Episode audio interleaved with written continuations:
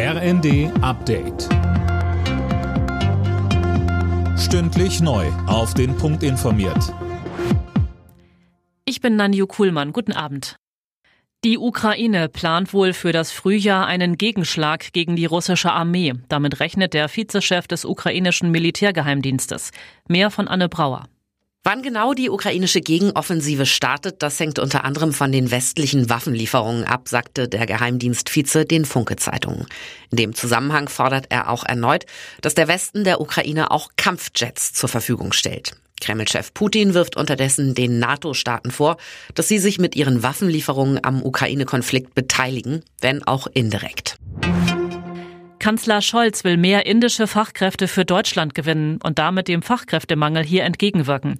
Scholz bekräftigte bei seinem Besuch in Bengaluru, das als indisches Silicon Valley gilt, dass die Hürden für die Zuwanderung gesenkt werden sollen, vor allem für Fachkräfte aus dem IT-Bereich.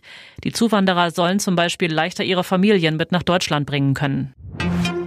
Bei einem Bootsunglück vor der süditalienischen Küste sind heute früh fast 60 Menschen ums Leben gekommen, darunter wohl auch ein neugeborenes Baby. Das Flüchtlingsboot war bei heftigem Seegang offenbar in zwei Teile zerbrochen. Die Wellen erschweren auch die Suche nach weiteren Vermissten.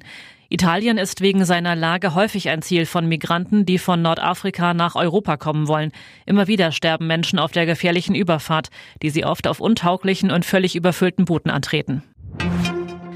Rund drei Wochen nach dem verheerenden Erdbeben hat die EU jetzt eine humanitäre Luftbrücke nach Syrien gestartet. Heute sind laut EU-Kommission die ersten beiden Flugzeuge in Damaskus gelandet. Weitere sollen folgen. Geliefert werden zum Beispiel winterfeste Zelte und Heizgeräte.